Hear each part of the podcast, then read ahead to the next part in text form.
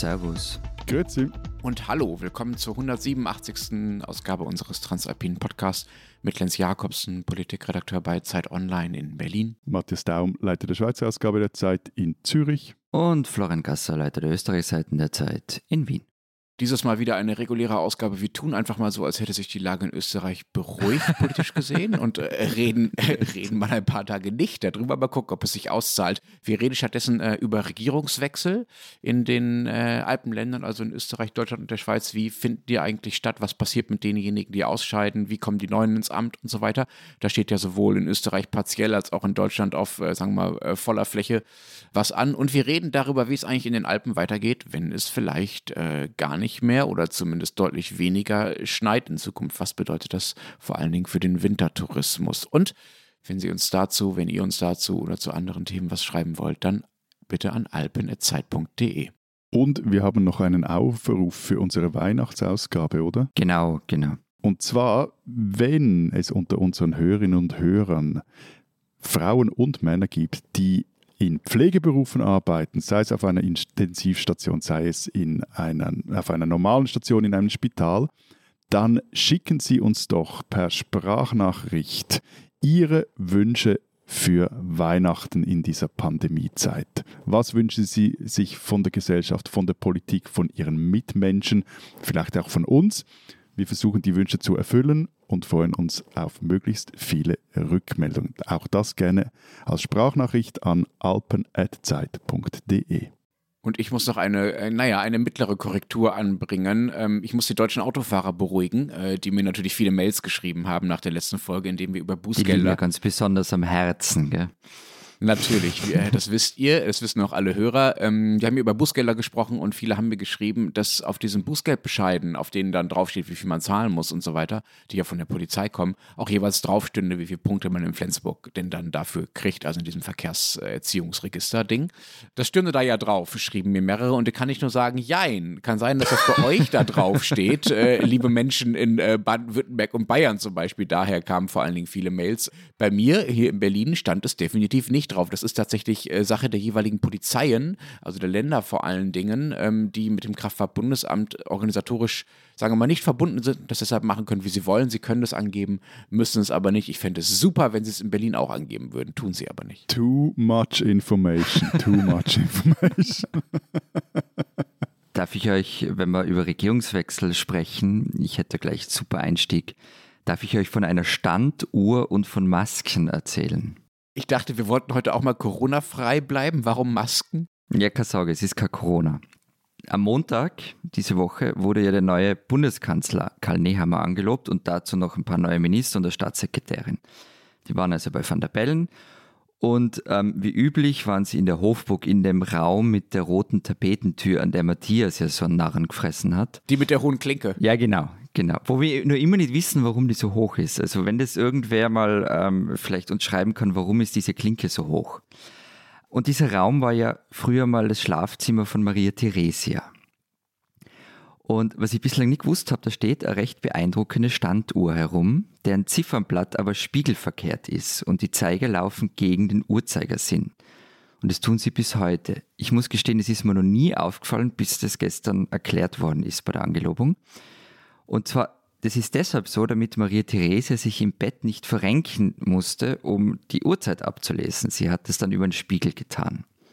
Finde ich super, was man da so lernt bei einer Angelobung. Man hätte die Standuhr auch so hinstellen können, dass die sie einfach normal sehen kann und nicht um die Ecke gucken muss, aber das ist wahrscheinlich zu praktisch deutsch gedacht. Genau. Ich finde vor allem deine Prioritätensetzung beim Thema Regierungswechsel super. Irgendein völlig abgelegenes historisches Thema reinnehmen, ne, finde ich gut. Naja, aber Maria Therese wacht ja immer über alle Regierungswechsel, die hängt ja da im Hintergrund und das, also das ist schon wichtig. Aber okay, Geschichtsstunde für heute beendet. Äh, bei den Masken ähm, also das fand ich super lustig. Es gab ja eine Zeit lang türkise FFP2-Masken, mit denen die ÖVPler rumgerannt sind. Das ist jetzt nichts Besonderes, die SPÖler haben auch rote gehabt.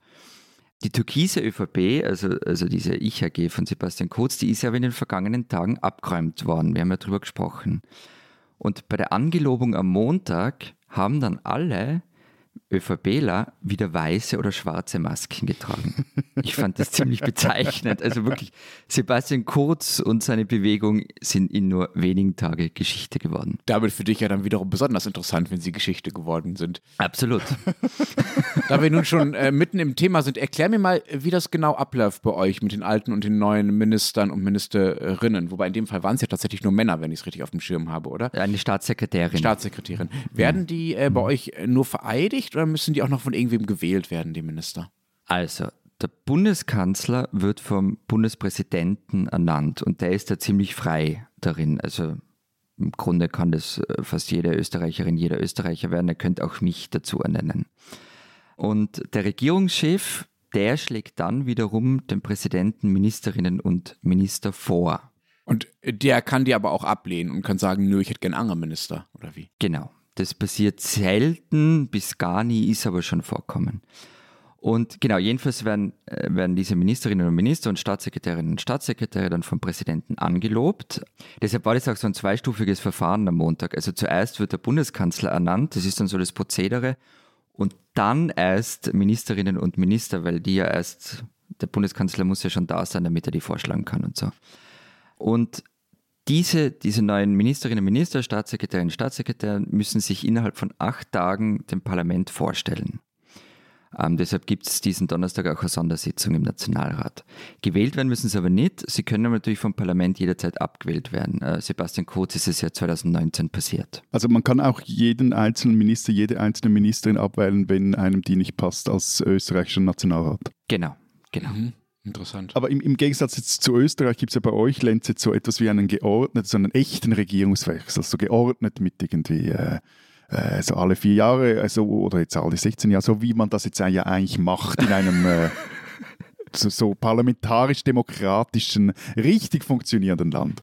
Ja, nicht nur alle 16 Jahre. Ich spüre und fühle so Spitzen. Aber, okay. Nein, nein, nein, nein, nein, nein, nein. Nicht nur alle 16 Jahre, ne? Also auch äh, Angela Merkels verschiedene Regierungszeiten waren jeweils Regierungswechsel formal betrachtet. Also sie wurde äh, jeweils immer wieder neu vereidigt als Kanzlerin übrigens und die Minister auch, selbst wenn sie im gleichen Amt geblieben sind, quasi. Also wenn sie einfach äh, das Gleiche gemacht haben, was sie in der Legislaturperiode davor auch gemacht äh, haben. Aber ja, tatsächlich, das steht jetzt an. Morgen übrigens, also äh, aus unserer Sicht, wir nehmen ja dienstags auf. Also am Mittwoch, dann, wenn dieser Podcast veröffentlicht wird, wird aller Voraussicht nach Olaf Scholz dann zum Kanzler gewählt. Scholz und dann alle Minister, werden die auch gewählt, oder? Nee, die werden nicht gewählt. Also nur der Kanzler wird tatsächlich gewählt, äh, dann wird er vereidigt, dann sagt er, wen er als Minister und als Ministerin äh, haben will und dann werden die Minister vereidigt. Und wie läuft diese Vereidigung? Also so, wie man das von den Inaugurationen amerikanischer Präsidenten kennt, so mit Hand auf Bibel und äh, Zeugs und Sachen oder, oder wie läuft das? Und God Save the Queen und so? Ja, ja. ja Queen, Queen und Amerika ist schwierig, aber... Ich wollte es auch ein bisschen erweitern. Äh, nein, so läuft es nicht, beziehungsweise nicht mehr. Es gibt eine Vereidigungsformel, ähm, die lautet, ich schwöre, dass ich meine Kraft dem Wohle des deutschen Volkes widmen, seinen Nutzen mehren, Schaden von ihm wenden, das Grundgesetz und die Gesetze des Bundes wahren und verteidigen, meine Pflichten gewissenhaft erfüllen und Gerechtigkeit gegen jedermann üben werde, so wahr mir Gott helfe. So der Bundestagspräsident, das Ganze findet nämlich übrigens im Bundestag statt, ähm, in diesem Fall also die äh, Bundestagspräsidentin Bärbel Baas, ruft dann äh, die Minister und hat vorher auch den Kanzler einzeln nach vorne und die müssen das dann quasi bestätigen, indem sie entweder sagen, ich schwöre es oder wenn sie wollen, können sie auch sagen, ich schwöre es, so wahr mir Gott helfe. Hubertus Heil beispielsweise hat das beim letzten Mal auch getan, also hat auch so, so war mir Gott helfe äh, gesagt, viele der Unionsminister sowieso. Ich nehme an, dass er damit diesmal in der Minderheit sein will, dass er diese, diese christliche Formel noch dazu nimmt, eben weil die CDU und die CSU-Minister nicht mehr dabei sind und FDPler und äh, Grüne, sagen wir mal, da, da dem ja weniger nahe stehen zumindest.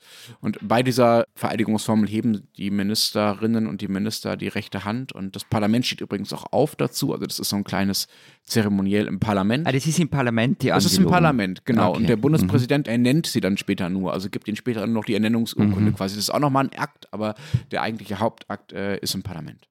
Darf ich da ganz kurz noch wieder eine Geschichte einwerfen, die ist aber gar nicht so lange her. Vor ein paar Jahren hat ein Landwirtschaftsminister, ein ÖVP-Landwirtschaftsminister bei seiner Angelobung gesagt, so wahr mir Gott helfe und im Angesicht des heiligen Herzen Jesu Christi. Wow.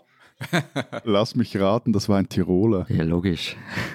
Der hat aber noch vergessen bei Andreas Hofers Geist. ja, stimmt. Welche Rolle spielt äh, bei euch denn so generell Gott bei diesen Angelobungen? Kommt er noch oft vor? Ja, eigentlich schon ab und an, wobei diese Woche ähm, hat es kein einziger getan. Also das war schon erstaunlich, weil es waren immerhin alles ÖVPler. Da hätten wir das schon erwarten können zumindest. Aber Also von dem her, also so wirklich alte ÖVP ist jetzt auch diese nicht mehr türkise ÖVP nicht, oder?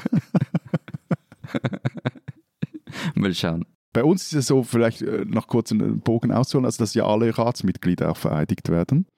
Und das geht dann jeweils so, dass die Generalsekretärin oder der Generalsekretär der Bundesversammlung diese Eides- oder Gelübdeformel, das ist auch ein Unterschied bei uns, vorliest. Ratsmitglieder, die den Eid ablegen, die sprechen dann mit erhobenen drei Schwurfingern. Aber Entschuldigung, Ja. du meinst jetzt mit Ratsmitgliedern, Nationalratsmitgliedern, Genau. nicht Bundesratsmitglieder. Nee, National, der ganze Nationalrat und der ganze Ständerat werden jeweils vereidigt, also legen einen Eid ab, beziehungsweise ein Gelübde. Das ist aber interessant, weil die sind ja nicht, die haben ja gar keine offiziellen, sagen wir mal, Ämter, sondern sind ja Repräsentanten erstmal nur. Wobei die werden bei uns auch vereidigt, Ah, also Nationalratsabgeordnete. Mhm. Und es ist etwas unterschiedlich. Es gibt noch Detailunterschiede zwischen National- und, und Ständerat, wer da wie vereidigt wird. Zum Beispiel beim Ständerat ist es so, wenn du wiedergewählt wirst, wenn ich das richtig im Kopf habe, musst du nicht nochmals den Eid oder das Gelübde ablegen, aber beim Nationalrat werden jeweils alle, auch nach Gesamterneuerungswahlen, werden die wieder vereidigt. Und auch, äh, wenn neu dazukommen, dann müssen die so nach vorne stehen und, und werden dann einzeln vereidigt. So, auf jeden Fall eben die Schwurfinger in, in, die, in die Höhe und dann ich schwöre es oder wenn du das Gelübde ablegen willst, sagst du dann ich gelobe es. Und da ist auch recht häufig Gott mit im Spiel. Also weil der Eid, der, der lautet, ich schwöre vor Gott, dem Allmächtigen, die Verfassung und die Gesetze zu beachten und die Pflichten meines Amtes gewissenhaft zu erfüllen. Ja, wobei, was mir gewundert hat, bei euch im ersten Satz der Präambel der Bundesverfassung, da steht ja auch der Herrgott drinnen. Naja, also das, hat, das hatten wir ja doch schon mal, deswegen die, die Mhm. Schweiz ist eigentlich ein Gottesstaat. Also da steht, der erste Satz ist im Namen Gottes des Allmächtigen. Und äh, interessant ist, es gab, glaube ich, in den 30er oder 20er Jahren auch mal einen Fall, wo ein Ratsmitglied wegen Bruch dieses Eides, glaube ich, sogar aus dem Rat ausgeschlossen wurde. Man hat dann aber die Geschäftsordnung später dann abgewandelt, dass das jetzt kaum mehr oder nur noch schwierig möglich sei, weil man gesagt hat, ja gut, wenn ein Parlamentarier soll, wenn schon, dann vom Volk abgestraft werden, wenn er eben gegen diesen Eid oder dieses Gelübde verstoßen hat. Aber was mich jetzt Wunder nimmt, wie geht es in Deutschland weiter? Also, ich meine, Scholz nimmt jetzt, glaube ich, so seine Buddies mit ins, ins Kanzleramt. Äh, einer von denen wird ja sogar Kanzleramtsminister. Ist das eigentlich üblich? Das ist sehr, sehr üblich, ja. Also ähm, die neue Regierung äh, tritt da nicht nur im Minister- und Ministerinnenstärke an, sondern nimmt immer einen jeweiligen äh, Tross mit, der ganze Entourage, also Staatssekretäre vor allen Dingen werden dann neu ernannt, neu eingesetzt.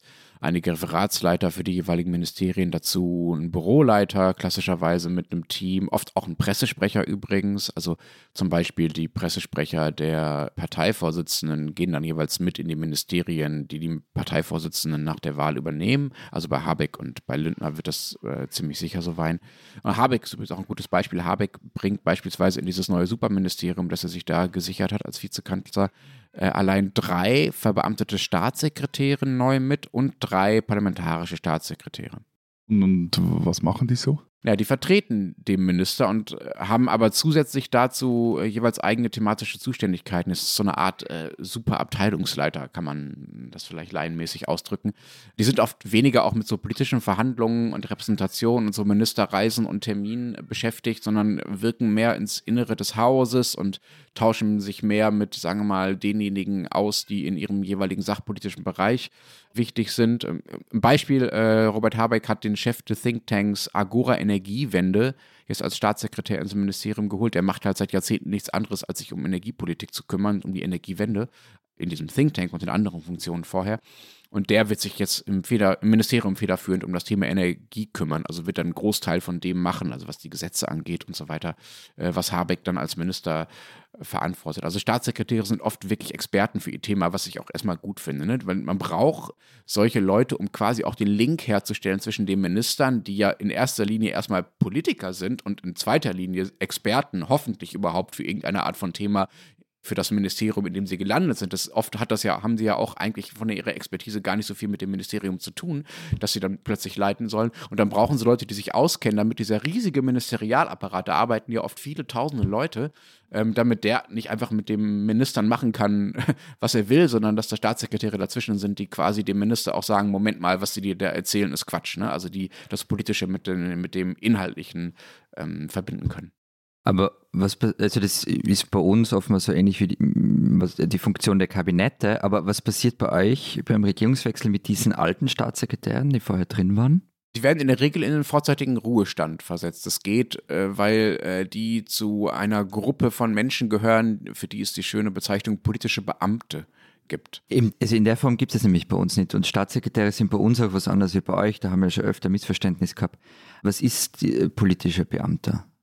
Politische Beamte sind eigentlich alle, und das sind nicht nur Staatssekretäre, sondern auch viele andere Referatsleiter zum Beispiel ähm, in Ministerien vor allem, für deren Ausübung, ähm, ich zitiere das mal, ja, steht nämlich so im Gesetz, die fortdauernde Übereinstimmung mit den grundsätzlichen politischen Ansichten und Zielen der Regierung erforderlich ist.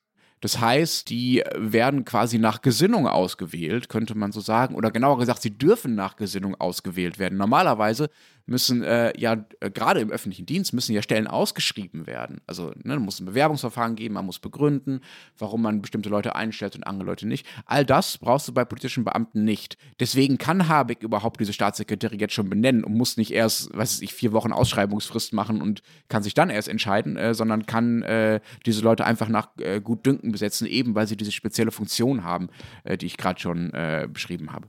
Und die Entlassenen, die werden dann einfach weiter bezahlt? Jein, also die kriegen äh, ihr Gehalt noch äh, drei Monate weiter, voll. Also ist im Prinzip eine normale Kündigungsfrist, ja. Äh, und danach kriegen sie noch äh, ein Übergangsgeld, äh, das genauso lange läuft, wie sie im Amt waren. Das heißt, wenn jemand vier Jahre Staatssekretär war, kriegt er auch vier Jahre Übergangsgeld. Das ist relativ viel. Das sind, ich habe es nicht genau im Kopf, ungefähr 70 Prozent äh, des eigentlichen Gehalts.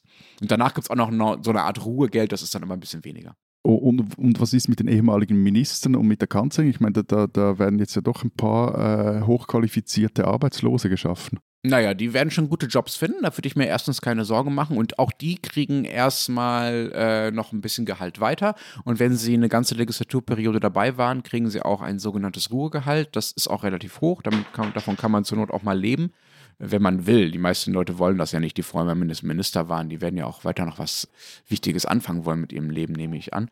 Und je höher das Amt im Staat, desto höher sind auch die Pensionsansprüche, die man dann in diesen Ämtern jeweils erwirbt. Und äh, nochmal zu den Kanzlern und Kanzlerinnen. Angela Merkel äh, kriegt wie alle ehemaligen Kanzler übrigens auch noch ein äh, ziemlich äh, großes Büro mit neun Mitarbeitern. Also das Büro verstehe ich, weil sie hat ja mal gesagt, sie wolle jetzt einfach mal in Ruhe Bücher lesen. Das kann man ja auch in einem Büro, wenn es so eine gemütliche Leseecke hat, vielleicht ein Sofa oder so. Aber wieso die Mitarbeiter? Machen die die Leselisten oder sortieren die die Bibliothek oder, oder äh, was machen die? Vielleicht helfen sie auch beim Kartoffelsuppe kochen, also beim Schnibbeln oder so. Man weiß das nicht so genau. So, so wie bei Zauber Petrosilius Zwackelmann. Mhm. Da musste doch auch. Äh, What? beim Räuber Hotzenplotz, da musste doch auch Kartoffel schnibbeln, der arme Kasper. Ja, aber die sind doch entführt worden, oder? Stimmt, genau. Wie ja. war das? Äh, ich würde ja. ihm jetzt mal erlauben, Räuber Hotzenplotz und Angela Merkel wieder auseinander zu sortieren.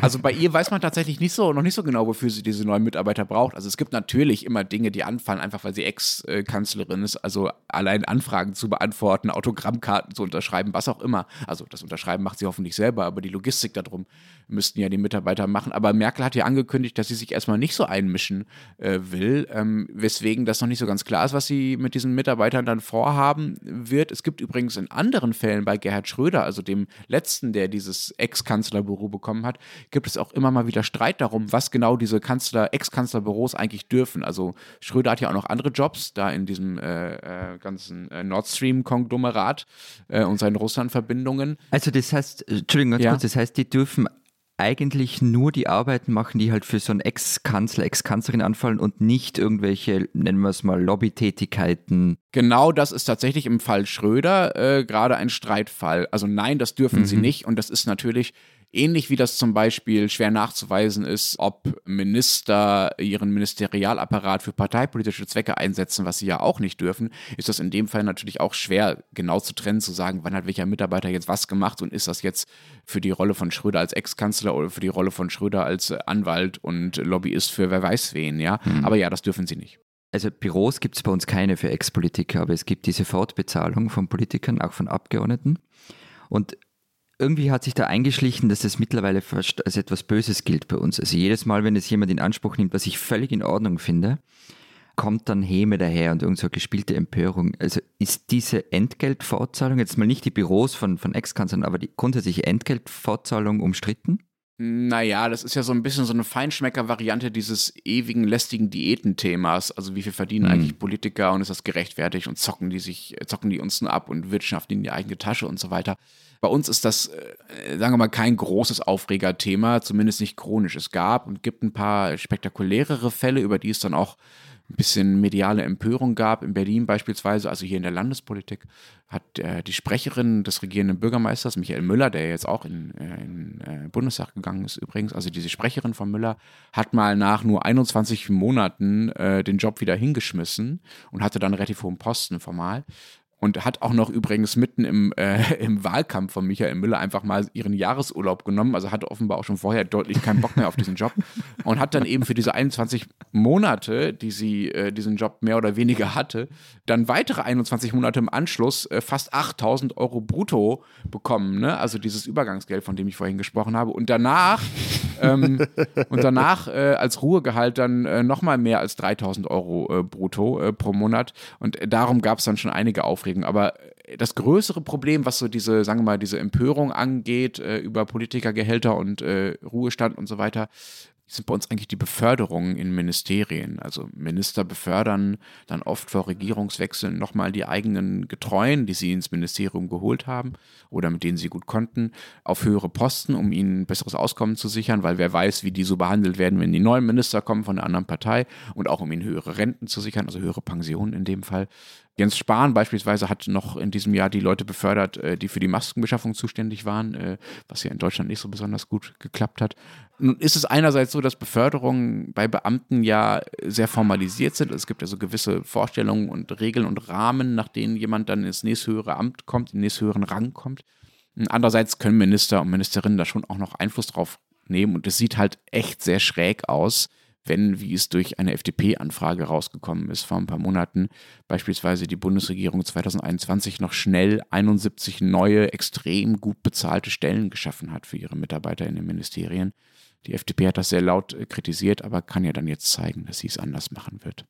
Bei uns wird ja immer mal wieder über die Renten der Bundesräte und Bundesrätinnen gestritten. Es sind nämlich so nach mindestens vier Amtsjahren erhalten Altbundesräte und auch ihre weiblichen Pendants eine lebenslange eine lebenslange Rente von 50 Prozent des Einkommens. Das macht dann also 225.000 Franken im Jahr. Und diese Rente geht unabhängig vom Alter beim Rücktritt. Das war lange war das kein Thema, weil halt vor allem ältere Männer in der Regierung saßen und wenn die dann ab Entschuldigung, ja? aber das ist von unserer Ruhegehaltregelung nicht so weit entfernt, was ich vorhin erzählt habe. Ne? Also das ist, äh, spielt sich bei uns in ähnlichen Größenordnungen ab, nur um die Schweizer da einmal zu beruhigen. Deutschland macht das auch. Also wir nicht. Ich, ich finde die Größenordnung, quasi, dass, dass ein Bundesrat etwa eine halbe Million verdient, finde ich auch ganz okay. Also die, die müssen auch was hackeln. Aber eben, die Frage ist, sollen die dann, wenn die abgewählt werden, vor allem in einem System in der Schweiz, das ja auch sehr durchlässig ist zwischen Politik und, und Wirtschaft, noch durchlässiger als bei euch, weil es ja auch weniger dieses Profipolitikertum gibt etc., also soll man dann, wenn man da aus der Regierung ausscheidet, ein Leben lang eine Rente kriegen. Auf jeden Fall war das lange kein Thema, weil, weil waren vor allem alte weiße Männer, die in der Regierung saßen und wenn die dann abtraten, hatten sie nicht mehr so viele Lebensjahre vor sich. Aber dann wurde halt mal vor einigen Jahren eine junge Frau abgewählt, und zwar Ruth Metzler mit gerade mal 39 Jahren. Und dann brannte die Diskussion wieder hoch, äh, verflüchtigt sie sich dann auch wieder, weil man sich irgendwie nicht einigen konnte. Aber so richtig hitzig wurde es, als Christoph Blocher, also der SVP-Milliardär und Ex-Bundesrat, entgegen seinen früheren Aussagen, er meinte nämlich damals großzügig, er würde auf die Rente verzichten, trotzdem seine Bundesratsrente halten wollte, und zwar rückwirkend zwölf Jahre nach seiner Abwahl. Und ich meine, der Deal für Blocher war gut, also vier Jahre arbeiten, danach eine lebenslange Rente beziehen. wir empören uns halt dann oft über die Politiker, die wir irgendwie nicht so cool finden, wenn's, wenn dies, man, er hat sich halt an die Regeln gehalten. Klar, er hat sein Versprechen von vorher gebrochen. Aber nein, nein, er, hat, also, er hat schon ganz klar gesagt, er wolle die Rente nicht, also Ja, ja. als es ging und äh, sich da auch groß inszeniert. hat er sie dann gekriegt, rückwirkend? Zuerst sollte er die ganze erhalten. Das gab dann einigen Aufruhr, wurde auch mehrere Gutachten äh, erstellt, ob das überhaupt möglich sei, rückblickend noch. Und schließlich hat der Bundesrat entschieden, dass er einen Teil der Rente erhalten soll. Ich meine, es ging ihm vor allem darum, dass er irgendwie fand, äh, er wolle da nicht dem Staat irgendwie Geld äh, geben, das eigentlich ihm zustehen würde. Und im Zuge dessen wurde auch dieses Reglement dann überarbeitet. Mhm. Trotzdem irre, finde ich, dass er sich da nicht dran gehalten hat. Aber okay. Florian, lass uns nochmal zurückkommen zu diesen Personalwechseln bei den Regierungsübergängen oder bei den Ministerwechseln da in, in deinem Fall. Wie ist das denn bei euch? Äh, verschwinden jetzt die ganzen, also die türkisen Masken verschwinden, das hast du schon erzählt. Werden jetzt auch die ganzen Kurzgetreuen in den jeweiligen Ministerien ausgetauscht? Ja, schon. Also es mussten einige den Hut nehmen und es wurde einfach massiv Personal herumgeschoben. Also das wird auch in den nächsten Tagen und Wochen noch so sein, die halt vom einen Ministerium ins andere gewechselt haben, aus der Parteizentrale ins Kanzleramt und äh, sie von der ÖVP Wien in die Bundes-ÖVP und so weiter. In den Ministerien selber, es, es lief wirklich harmonisch ab diesmal, no nah. Ähm, bei den Amtsübergaben in den Ministerien gab es sehr viel warme Worte. Ich habe mir die Übergabe im Innenministerium angeschaut. Ähm, da hat dann auch noch die Polizeimusik Wien aufgespielt. Das war also alles recht nett und putzig. Das ist aber nicht immer so. Also, also naja, so, so, also nennen wir es mal bei feindlichen Übernahmen von Ministerien, dann kann es schon mal rumpeln. Also da gibt es super Geschichten über so über Besenreihen übergebene Büros, in denen vielleicht gerade und gerade noch ein paar Möbel gestanden sind. Es gibt auch so Anekdoten von herausgerissenen Telefonkabeln und solchen Dingen. Und Die haben uns die Tacker geklaut. ja, ja, so ungefähr. Und über, über das Festplattenschreddern haben wir, glaube ich, schon ein paar Mal gesprochen. Und manchmal kriegt man nicht einmal ein gemeinsames Foto zustande, oder? Ähm, wie im Fall 2017, ähm, da ist ja das Bundeskanzleramt von Christian Kern ähm, zu Sebastian Kurz gewandert und es war jetzt nicht so, dass die die besten Freunde waren. Und da gab es halt dann irgendwie noch schnell, schnell so, so einen Fototermin auf der Stiege, wo nur zwei, drei Fotos gemacht worden sind. Es war echt absurd. Also bei uns ist der Übergang schon einigermaßen geordnet, aber natürlich kann, also ähnlich wie bei euch, sagen wir einfach durch so Kleinigkeiten, in was für einem Stil man das macht und was genau man jetzt äh, wem noch rät und wem noch verrät, auch schon jeder Ex-Minister und jede Ex-Ministerin nach eigenem Gusto so ein bisschen entscheiden, wie leicht oder wie schwer er oder sie es dem Nachfolger oder der Nachfolgerin im Amt so machen will. Ne? Bei uns gibt es ja eine öffentlich zugängliche Checkliste für Amtsübergaben und Stabsübergaben an der Departements- und Bundeskanzleispitze. Das ist aber schon fast deutsch. Das ist richtig gut. Es hat sogar einen geschwärzten Punkt auf dieser Liste. Ich weiß nicht, was dahinter steht, ähm, äh, aber anscheinend ist das auch wirklich die Liste. Übergabe der Nuklearcodes. Schweizer Ja, Nukleararsenals. Soll ich euch mal dann, ich muss euch dann mal die Geschichte der, der, der Mirage erzählen, aber das äh, ist eine andere Geschichte, apropos Nuklearcodes. Auf jeden Fall steht da ebenso, dass nach der Wahl soll ra- rasch wie möglich Termine mit Blick auf Amtsübergabe festgelegt werden, es soll dann ein Einführungsbriefing geben, Amtsübergabe unter vier Augen, alter Chef, neuer Chef und äh, Präsentation Mitarbeitende engster Stab, also der ganzen Entourage. Da wird auch immer wieder mal recht viel eigentlich zuerst mal übernommen und dann vielleicht der eine oder andere Posten ausgetauscht, aber so das große, die großen Blockwechsel wie bei euch da im Hockey äh, gibt es eigentlich nicht. Steht auch drin, wie man die Akten vernichten soll und äh, alles natürlich gemäß Protokoll etc. Das gibt es in Deutschland natürlich auch Vorgaben dazu, wie Akten vernichtet werden und was, was kontinuitätsmäßig äh, aufbewahrt werden muss, klar. Aber eben den, den schönsten Punkt finde ich die kontrollierte Deinstallation der IKT-Mittel nach Abklärung aller Archivierungsnotwendigkeiten. Was ist IKT? Handys, oder? Ja, Handys, Computer und Bedürfnissen für den Wissenserhalt in der Organisation. Also keine Schredderfahrzeuge einfach vorfahren lassen, wie das in anderen Hauptstädten unserer Länder Ja, ja, aber die. Chats werden dann trotzdem in der Cloud gespeichert. Ja, aber noch was ganz anderes. Merkel erhielt ja als Abstiegsgeschenk einen Zapfenstreich. Ja, schön, ne? Also nicht ungewöhnlich, das hat Gerhard Schröder auch bekommen. Ähm, aber ja, du hast den Farbfilm vergessen. Das war schon ziemlich besonders. Ich singe jetzt nicht, ähm, aber die Liedauswahl war einerseits das Besondere daran. Merkel hat sich ein Lied von Nina Hagen gewünscht. Kennt ihr, oder? Mhm. Godmother of Punk. Außerdem Hildegard Knef mit den roten Rosen und dann äh, Großer Gott, wir loben dich, was sich Helmut Kohl übrigens auch schon gewünscht hatte. Ich finde, das ist einigermaßen fantastische äh, Kombination dieser drei Lieder und die Bundeswehr, also beziehungsweise die, die, der Musikchor der Bundeswehr, hat das auch sehr fantastisch gespielt, wie ich finde, war wirklich ein absoluter Ohrwurm. Aber noch besser war eigentlich, wie Merkel das so haltungsmäßig gemacht hat mit diesem Zapfenstreich. Das ist ja ein Ritual, das stammt noch aus dem 19. Jahrhundert und wirkt heute, zumindest für Leute, die nicht selber äh, Teil der Bundeswehr sind, irgendwie einigermaßen anachronistisch. Also mit diesen riesigen Fackeln und äh, den langen schwarzen Mänteln und diesem ganzen sehr, sehr steifen, äh, sehr militärischen, sehr anachronistisch altmilitärischen Zeremoniell.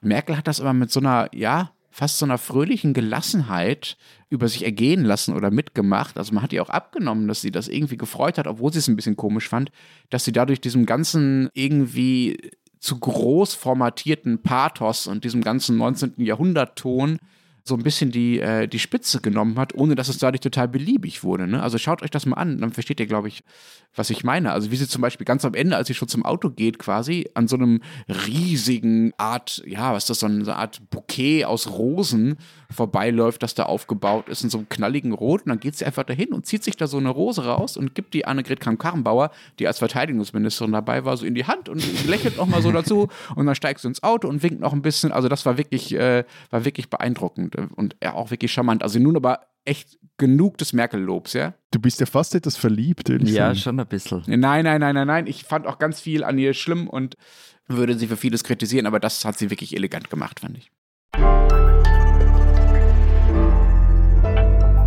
Diese Schweizerin sollten Sie kennen. Seit dem 19. September 2020 sitzt die schweizerisch-weißrussische Doppelbürgerin Natalia Herrsche in Weißrussland oder Belarus in Haft. Damals war die heute 52-Jährige von ihrem Wohnort St. Gallen nach Minsk gereist, um dort an den Demonstrationen gegen das Regime von Alexander Lukaschenko teilzunehmen. Dort wurde sie dann verhaftet und ein Gericht verurteilte sie wegen Teilnahme an einer Frauendemo und sie habe bei ihrer Verhaftung einem Polizisten die Sturmhaube weggerissen. Strafe dafür zweieinhalb Jahre Gefängnis. Zurzeit sitzt Herrsche in ihrem fünften Gefängnis in Belarus in der Nähe der Großstadt Moglijow nahe der russischen Grenze. Sie sitzt in Einzelhaft, darf zwar immer mal wieder im Hof spazieren und einmal in der Woche warm duschen, aber Pakete aus der Schweiz, zum Beispiel mit Büchern, die sie lesen möchte, werden wieder zurückgeschickt. Die Schweiz selber, die offizielle, hat es bis heute nicht geschafft, ihre Bürgerin freizukriegen. Selbst ein Treffen von Außenminister Ignazio Cassis mit seinem weißrussischen Amtskollegen hat nichts gebracht.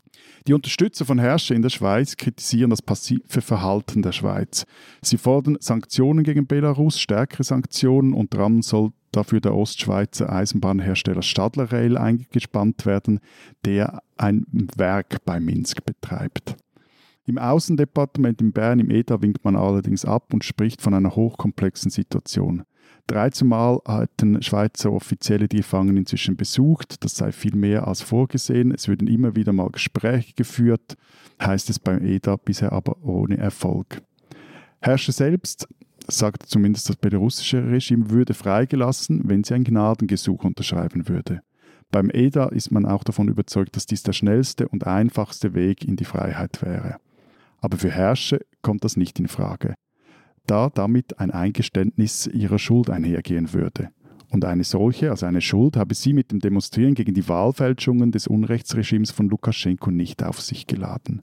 Natalia Herrsche, das ist eine beeindruckende Schweizerin, die man kennen muss und die man vor allem nicht vergessen darf.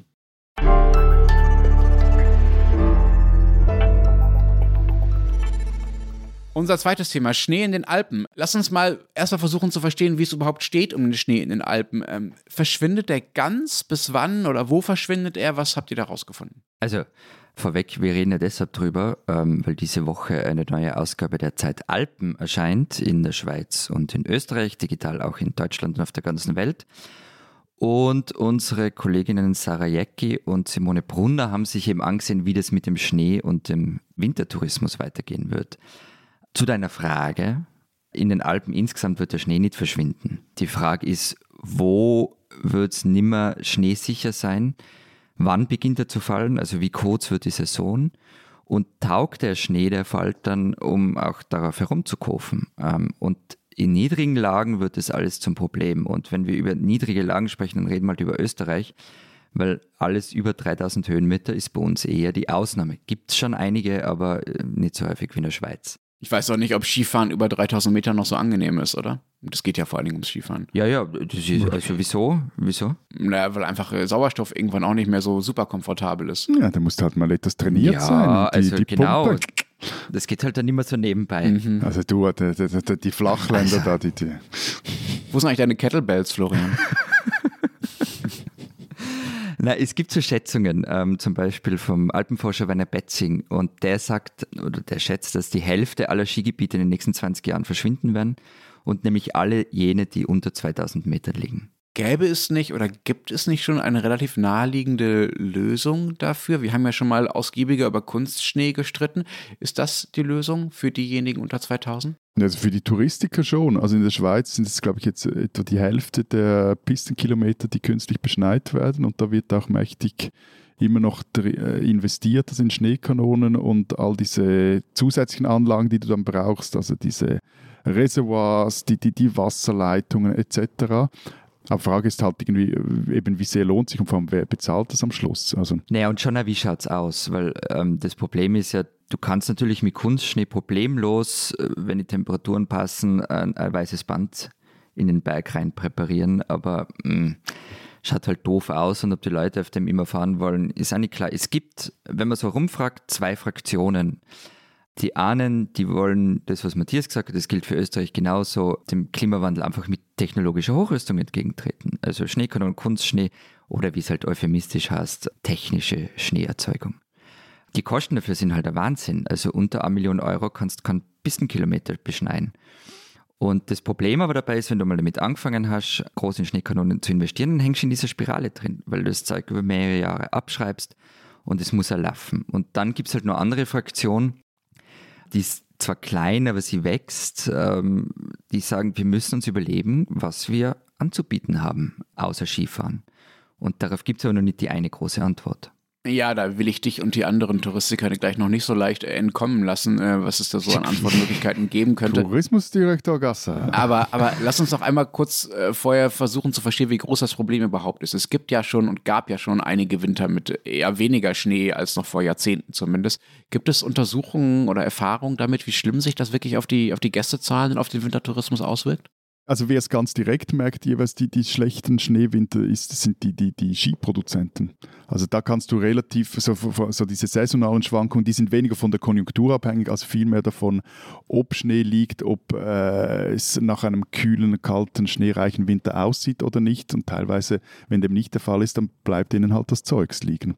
Naja, und man kann sich halt auch anschauen, wer aufgibt. Also gerade so kleine Skigebiete, die in der Nähe von Städten sind, also in Österreich wäre das, wenn das Wien oder Graz oder sowas, da müssen halt manche einfach aufgeben. Es gibt ein paar, die werden dann durch öffentliches Geld noch, noch am Leben erhalten.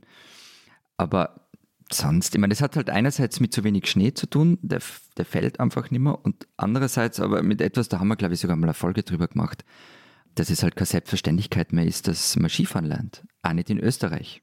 Und das, das ist nur, also dein Nachsatz ist wichtig, auch nicht in Österreich, weil Österreich ist gerade, wenn es um den Skikauf geht, in keinem anderen Land der Welt werden pro Kopf so viele Skier gekauft. Die meisten gehen davon zwar an Skivermietungen, aber trotzdem, also jährlich werden weltweit 3,3 Millionen Paar Ski verkauft. 200.000 davon etwa in der Schweiz, 400.000 davon in Österreich.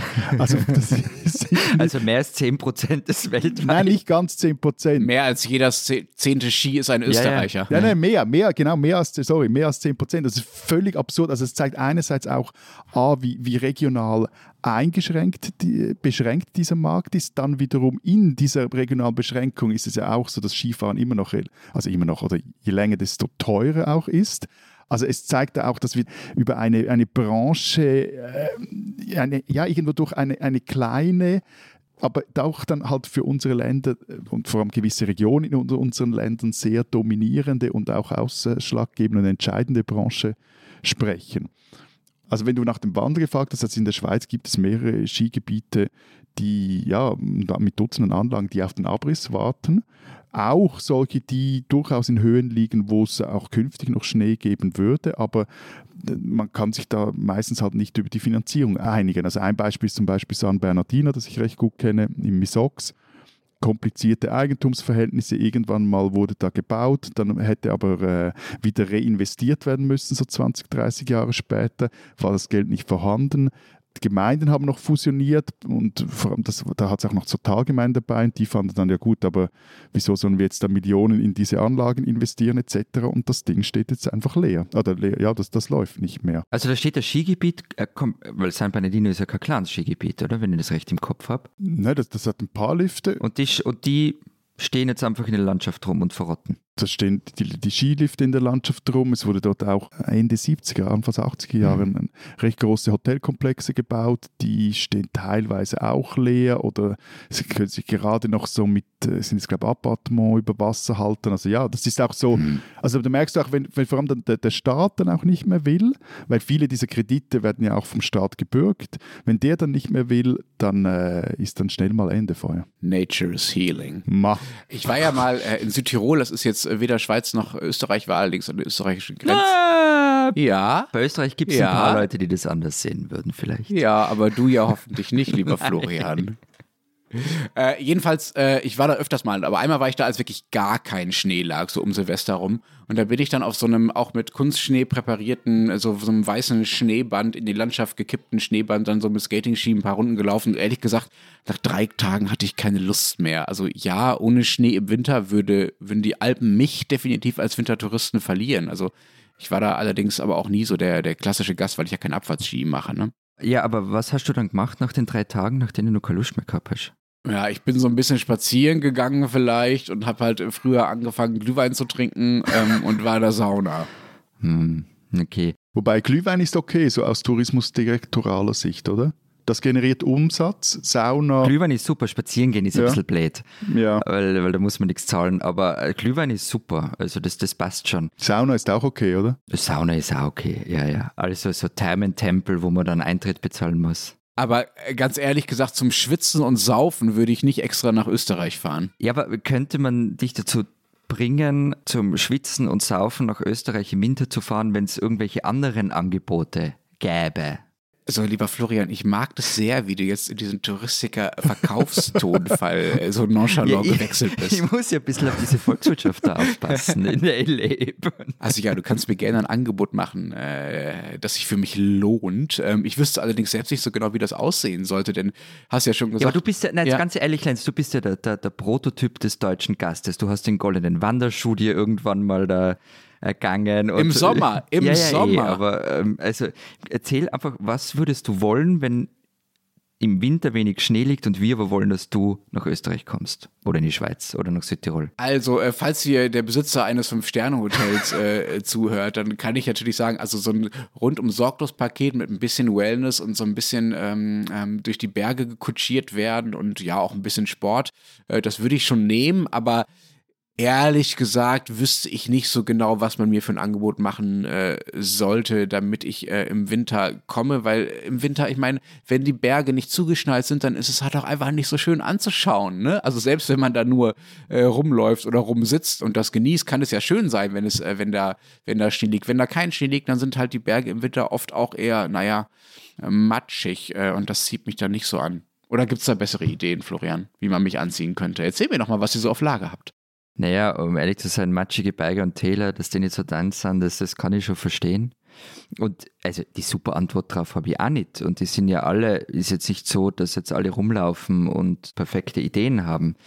Wenn ich die hätte, müsste ich nicht jede Woche mit euch da blöd rumpodcasten, sondern würde sehr reicher Tourismusberater sein. Aber ich meine, erstens, die Idee ist, den Sommer ein bisschen zu attraktivieren. Also das heißt, dass man nicht mehr so abhängig ist von der Wintersaison. Und klar kann man sich auch für den Winter was überlegen.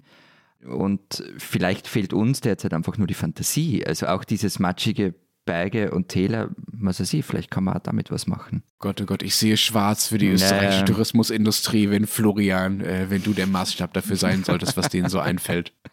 Oder man sagt, der Tourismus zieht sich einfach wirklich komplett zurück auf die hohen Lagen, große Ressorts und so. Und dann hat die Schweiz einen Vorteil. Die spinnen, die Deutschen. So wie es etwas öde, aber doch immer mal wieder nötig ist in Österreich, äh, die FPÖ oder Politiker der FPÖ spinnen zu lassen, äh, so ist es in Deutschland mit der Bildzeitung. Manchmal geht es nicht anders, manchmal muss die Bildzeitung einfach spinnen. Diesmal für ihre, äh, entschuldigt die etwas pathetische Wortwahl, äh, gesellschaftszersetzende Rolle in der Pandemie. Ich könnte nun locker eine halbe Stunde oder Stunde davon erzählen, äh, welche kleinen und großen Verlogenheiten und Perfidien die Bildzeitung da in den letzten knapp zwei Jahren alles schon angerichtet ähm, hat wie sie beispielsweise noch im frühen Herbst äh, alle attackiert hat, die vor einer vierten Welle gewarnt haben, über den äh, Zitat Corona-Panik Chor hat sie sich, hört zu, am 4. November dieses Jahres noch mokiert, als die Zahlen ja schon lange stiegen. Oder im August beispielsweise hat sie gefordert, Kanzlerin, auf der Titelseite, ne? Kanzlerin, wir wollen Einigkeit und Recht und Freiheit. Wir brauchen ihre Vorschriften nicht. Schluss mit Einschränkungen unserer Grundrechte. Tja, 17. November, also nicht mal zwei Wochen nach diesem Corona-Panikchor, den sie da kritisiert hat, ähm, fragte dann die Bild einigermaßen scheinheilig, warum sind wir wieder nicht vorbereitet? Und prangerte an, dass äh, Tests und Maskenpflicht zurückgefahren wurden. Das ist wirklich ein Musterbeispiel an Verlogenheit oder wie es der Medienjournalist Stefan Niggemeier formuliert hat, Bild prangert an, dass die Politik gegen Corona nicht das getan hat, wogegen Bild gekämpft hat.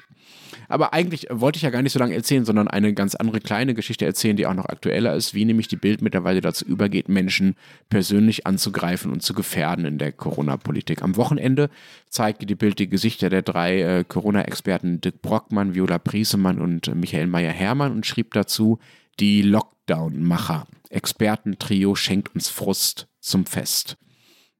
Das ist nicht nur erstens falsch, weil es ja immer noch Politiker und Politikerinnen sind, die über die Corona-Regeln entscheiden. Es ist auch gefährlich, wirklich gefährlich in einem gesellschaftlichen Klima, in dem ja auch am Wochenende Impfgegner schon mit Fackeln vor das Haus der sächsischen Gesundheitsminister gezogen sind, in der der Verfassungsschutz vor der Gewaltbereitschaft äh, eines Teils dieser Impfgegner warnt und in der ja bereits ein Tankstellenverkäufer erschossen wurde, weil er versucht hat, die Maskenpflicht durchzusetzen. Solche Zahlen wie die der Bildzeitung sorgen dafür, dass Wissenschaftler sich überlegen, ob sie sich überhaupt noch öffentlich zu Wort melden oder mit ihrer Expertise der Politik überhaupt noch zur Verfügung stehen. Solche niederträchtigen Schlagzeilen schaden also letztlich allen. Eigentlich ist diese Rubrik, äh, sie heißt ja äh, Die Spinnen, die Deutschen, in diesem Fall noch zu harmlos dafür, was die Bildzeitung dazu. Die Bildzeitung spinnt nämlich eigentlich nicht. Sie weiß sehr genau, was sie da anrichtet und tut es trotzdem. Das ist sich nur ein Spinnen wert, das ist ein Skandal und eine Schande.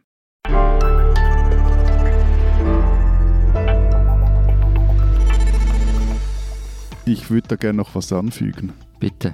Ja. Unsere Branche, zumindest in Deutschland, war sich ja dann auch nicht zu schade, den obersten Chef der Bild, Herrn Matthias Döpfner, auch wieder zu wählen als ihr Verbandspräsident. Ja, das war vor dieser jüngsten Schlagzeile, aber ja, äh, Matthias Döpfner ist auch aus vielen Gründen eine etwas merkwürdige Wahl für diesen Posten. Fische stinken vom Kopf. Mhm, ganz sicher. So, aber das war es ansonsten mit unserem Geschimpfe in dieser Ausgabe. Ähm, erzählt uns doch lieber mal, was in der Alpenausgabe de, diese Woche noch alles steht. Das überlasse ich gerne Tourismusdirektor Gasser, dem besten Verkäufer der Alpenländer. Also, wir haben neben der Recherche von Sarajeki und Simone Brunner über die Zukunft des Tourismus nach der Schneekanone ein Stück von Christina Pausackel, die versucht hat, äh, die chinesischen Skistars zu treffen, die in Peking nun antreten werden äh, bei den Olympischen Spielen und derzeit in Österreich trainieren. Die Geschichte dieses Versuchs hat sie aufgeschrieben. Es gibt ein Stück von Matthias über den, ähm, äh, wie nennt man es, den Skihandel oder den Handel mit Skipaaren. Es gibt ein Stück von mir über das Hotel Europa in Innsbruck, in dem die ersten Corona-Fälle nördlich des Brenners aufgetreten sind und das mittlerweile geschlossen ist. Und wir haben eine Anklage, eine Wutrede äh, der Schriftstellerin Angela Lehner, die Hörerinnen und Hörer des Podcasts ähm, ja vermutlich gut kennen. Die war Gast bei uns auf der Buch Wien und sie schreibt darüber, dass sie sich in Berlin immer erklären muss, warum sie nicht Ski fährt. Und dann gibt es noch ein Stück vom österreichischen Journalisten Christoph Kotanko, der beschreibt, wie er 1983 mit der Titelzeile Wer braucht die Piefkes für, naja, sagen wir mal, dezent Aufregung gesorgt hat. Jörg Haider kommt auch vor in diesem Text. Und wenn Sie wissen wollen, was bei den Piefkes so los ist und sich vielleicht nicht fürs Skifahren interessieren, dann lesen Sie doch einfach den Rest der gedruckten Zeit oder natürlich Zeit Online. Wir hören uns ganz regulär nächste Woche wieder, außer in Österreich explodiert wieder irgendwas. Bis dahin sagen wir. Wir denken. Ski heil. Und tschüss.